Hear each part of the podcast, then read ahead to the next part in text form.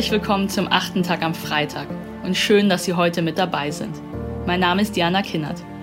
Heute ist Freitag, der 19. März 2021 und heute ist globaler Klimastreik, der siebte schon. Unter dem Titel Alle für 1,5 machen Menschen auf der ganzen Welt mobil. Für eine ernstere, für eine ambitioniertere und für eine wirksamere Klimapolitik.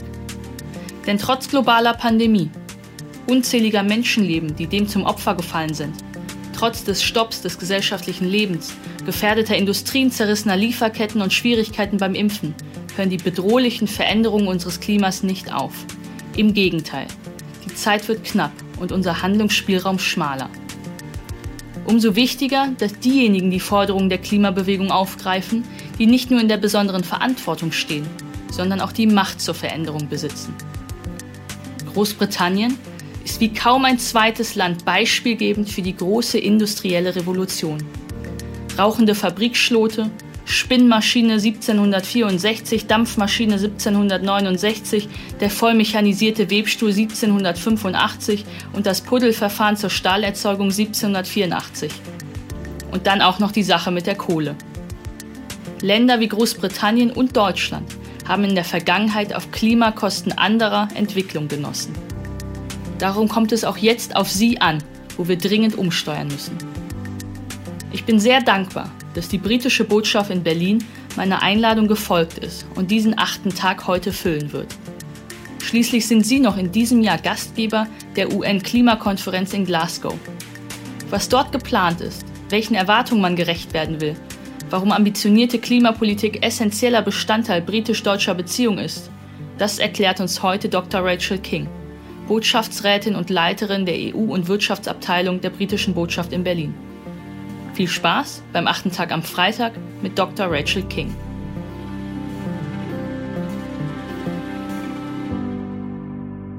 Bei der Glasgower Klimakonferenz im November brauchen wir dringend einen Durchbruch. Nicht nur bei den internationalen Verhandlungen, sondern konkrete Veränderungen in den wichtigsten Bereichen unserer Wirtschaft – unsere Finanzen und im Umgang mit der Natur.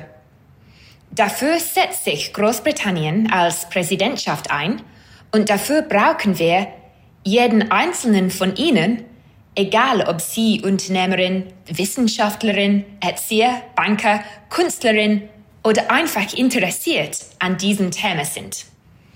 Mein Name ist Rachel King ich leite an der britischen Botschaft in Berlin die Abteilung für EU und Wirtschaft.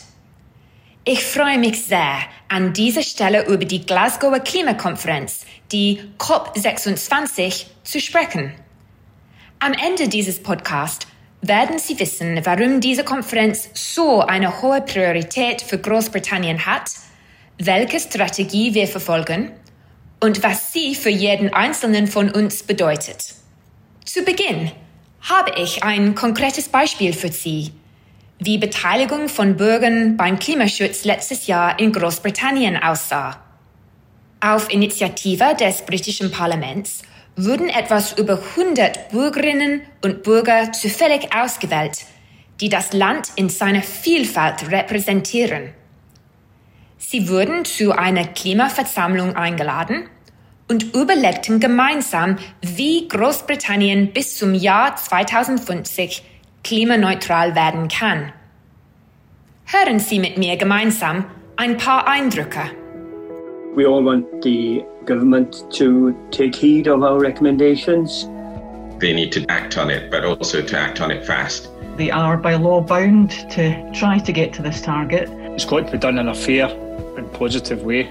So if we don't act now, we're just going to run out of time and there won't be a future for any of us. And if we can show that we can do it, then perhaps others will follow. I think somebody has to be a leader.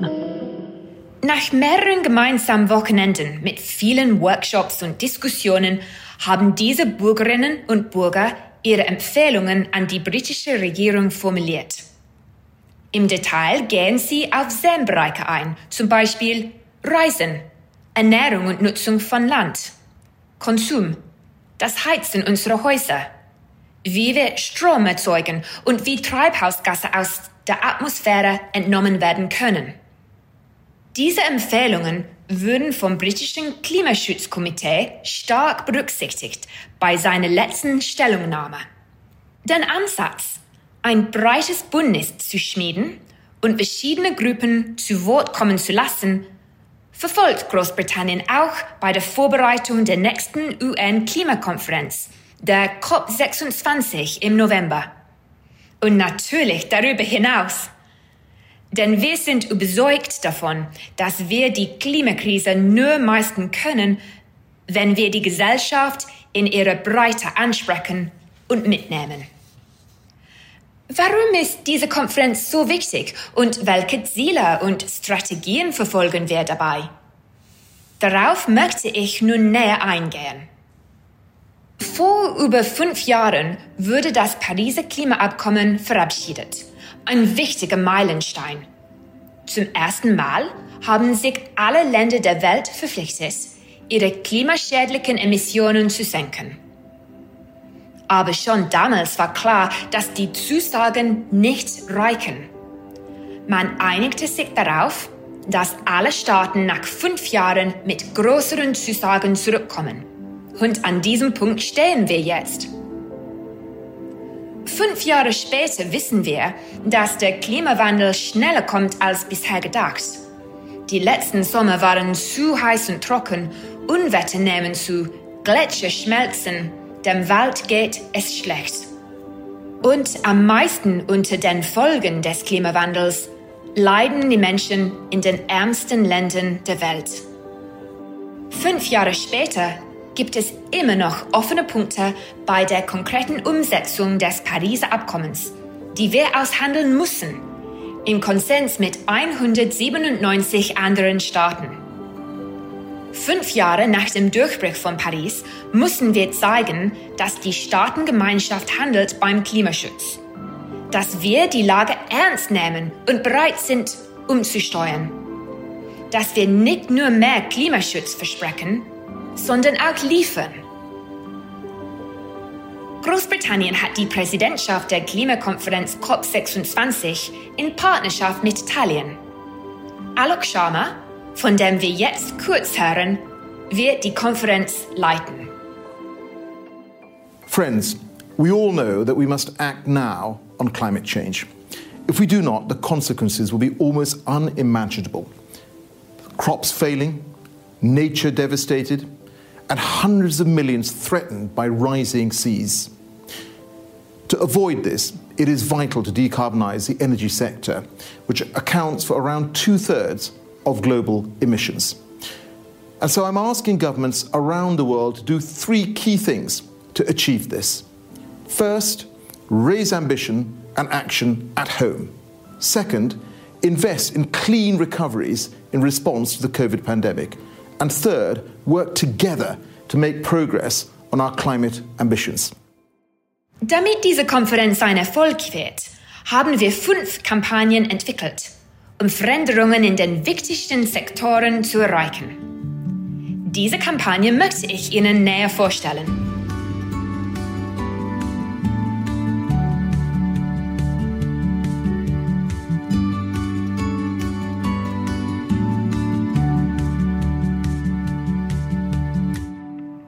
Unsere erste Kampagne dreht sich um Energie.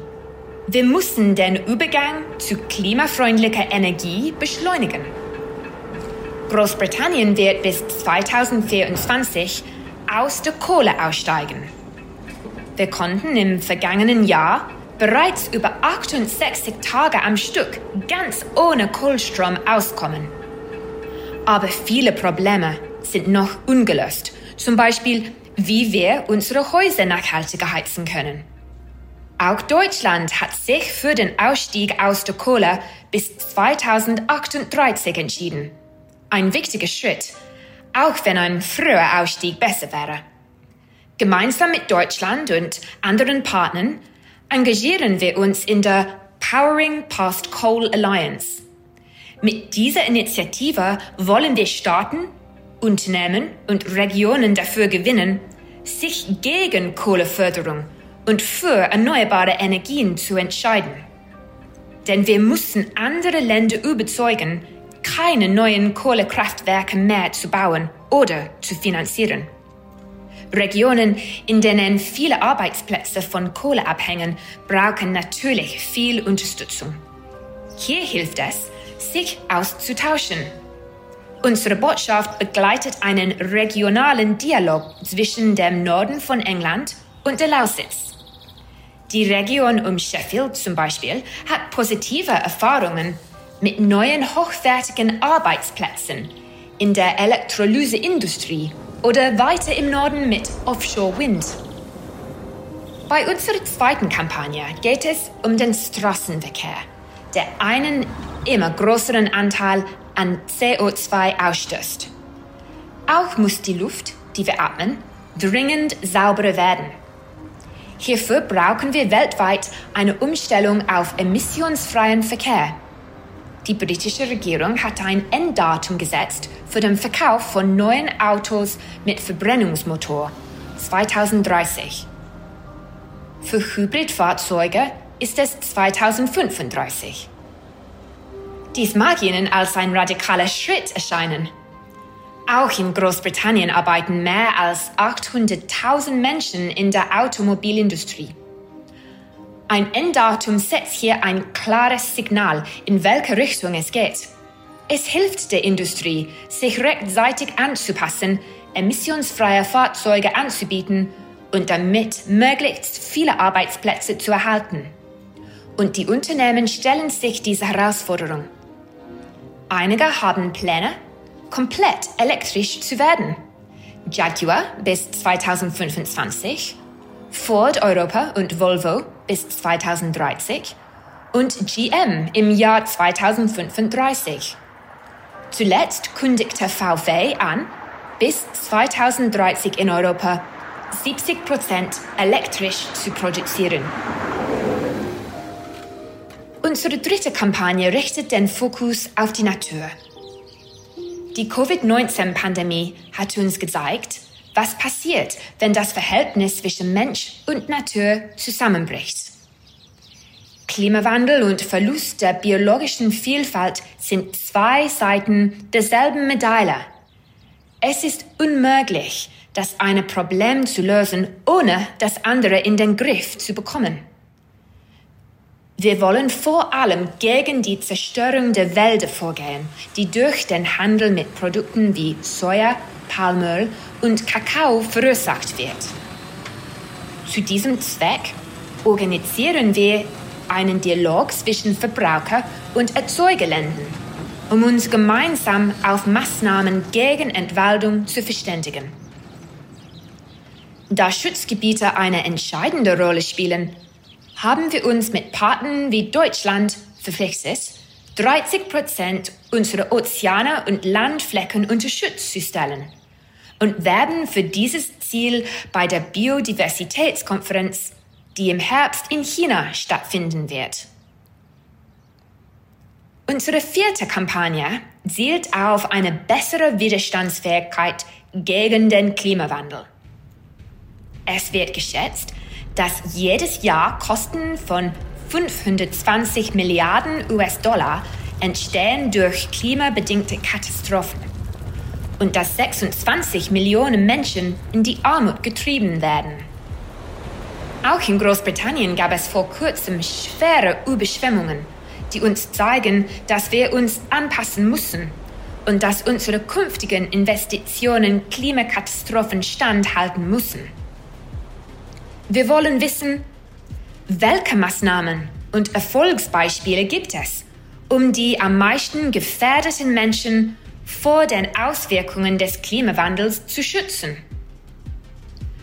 Deutschland ist in diesem Bereich international sehr engagiert, aber dennoch würde dieses Thema bisher nicht ausreichend beachtet.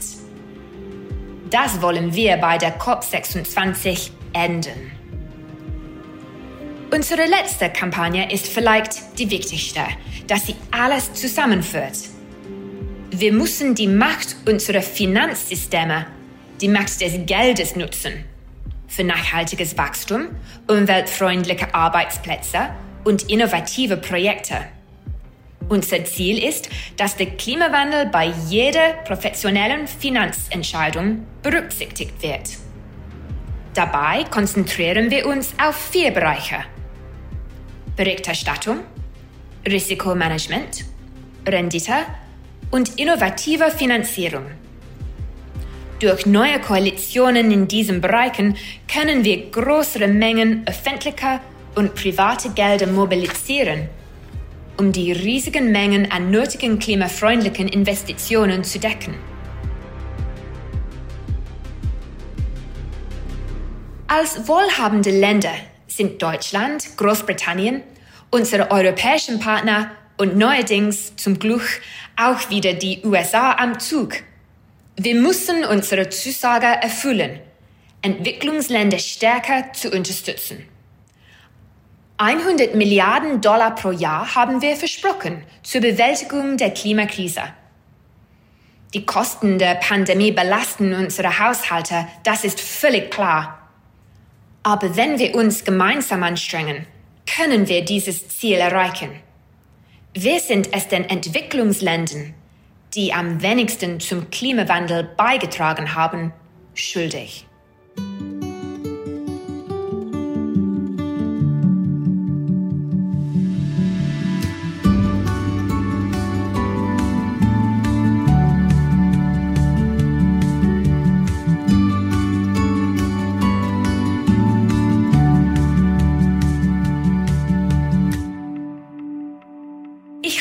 Viel über die Probleme gesprochen und Sie, liebe Zuhörerinnen und Zuhörer, fühlen sich jetzt vielleicht etwas erdrückt von all diesen Baustellen. Daher ist es mir ganz wichtig zu betonen, der Kampf gegen den Klimawandel birgt eine riesige Chance für nachhaltiges Wachstum, umweltfreundliche Arbeitsplätze, bessere Ernährung, saubere Luft, eine lebenswertere und gerechtere Welt.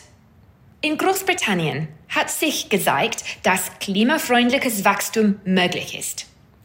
Seit 1990 ist unsere Wirtschaft stark gewachsen, während die Emissionen gesunken sind. Unser Premierminister Boris Johnson hat im November seinen Plan für eine grüne industrielle Revolution vorgestellt. Sie denken vielleicht, Revolution klingt übertrieben? Aber wir brauchen nicht weniger als das, denn die erste industrielle Revolution, die in Großbritannien ihren Anfang nahm, ist jetzt an ihren Endpunkt gelangt. Auch die EU hat mit ihrem Green Deal eine weitreichende Strategie für ein klimafreundliches Wachstum verabschiedet. Viele Länder haben schon neue Klimazusagen vorgelegt und sich zur Klimaneutralität verpflichtet. Es gibt viel Grund zu Optimismus. Wir als Regierungen tragen eine sehr große Verantwortung, in den nächsten Jahren die richtigen Entscheidungen zu treffen. Aber wie ich zu Beginn gesagt hatte, brauchen wir die Breite der Gesellschaft. Unternehmen, Städte, Investoren, Wissenschaftler, die Zivilgesellschaft. Jeder engagierte Bürger kann etwas tun. Es gibt eine großartige Initiative, für die ich an dieser Stelle werben möchte. Sie wird von der UNO getragen, Race to Zero, das Rennen zur Null. Was ist damit gemeint? Unternehmen, Städte, Regionen und Universitäten können sich dieser Initiative anschließen, indem sie zusagen, bis 2050 klimaneutral zu werden. Net Zero, wie wir im Englischen sagen. Dies ist kein leeres Versprechen, denn alle Teilnehmer müssen konkrete Pläne machen, wie sie dieses Ziel bereits jetzt umsetzen. Aus Deutschland haben sich bereits fünf Städte, 30 Unternehmen, vier Investoren, eine Region und eine Universität angeschlossen. Wenn Sie in einem Unternehmen, an einer Uni oder für eine Stadt oder Region arbeiten und mehr wissen möchten, melden Sie sich bei unserer Botschaft in Berlin. Wir freuen uns, von Ihnen zu hören. Wenn Sie aus einem ganz anderen Bereich kommen, gibt es auch viele Möglichkeiten, sich zu engagieren. Zum Beispiel über die Initiative Count Us In. Zum Abschluss hören wir noch von der bekannten britischen Sängerin Ellie Goulding, die sich seit vielen Jahren für Klima- und Umweltschutz engagiert und berichtet, was sie dazu bewegt. Songs are my speciality. A great song will often create a feeling that can't be shaken. The same is true of an encounter with the natural world on the brink of climate change. To promote Earth Hour 2018, I travelled with scientists to Greenland's largest glacier. Standing by the carving margin of Jakobshavn Glacier was completely otherworldly. Your brain has to try and make sense that this beautiful and enormous glacier is disappearing before our eyes. My mandate comes from my fans, many of whom are young and stepping into adulthood with huge ambitions for their future. For this reason, I won't let our climate ambitions become diluted. The deals currently on the table would condemn them to a limited future, which is not acceptable. Lassen Sie uns gemeinsam den Aufruf des heutigen globalen Klimastreiks folgen und für eine gerechte und klimafreundliche Weltwirtschaft einsetzen. Für unser Wohl und das unseres Planeten. Vielen Dank. Zum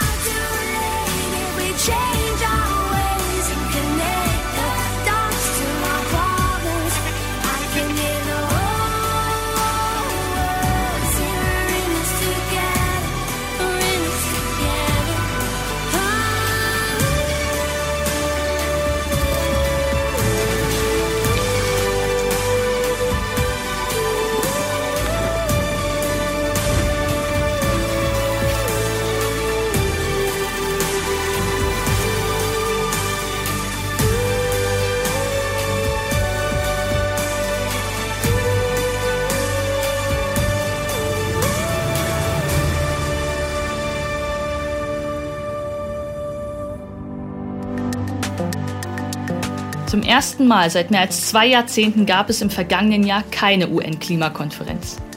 Das jährliche Mammuttreffen von fast 200 Staaten fiel, wie so vieles pandemiebedingt, aus. Die Sorge war groß, dass 2020 ein verlorenes Jahr für den internationalen Klimaschutz würde.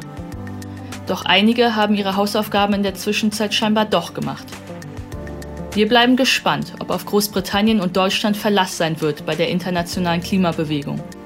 Halten wir uns an diesen achten Tag, dann können wir zuversichtlich sein. Vielen Dank, dass Sie heute mit dabei waren und vielen Dank an Dr. Rachel King und die gesamte britische Botschaft in Berlin. Wir hören uns wieder am nächsten Freitag.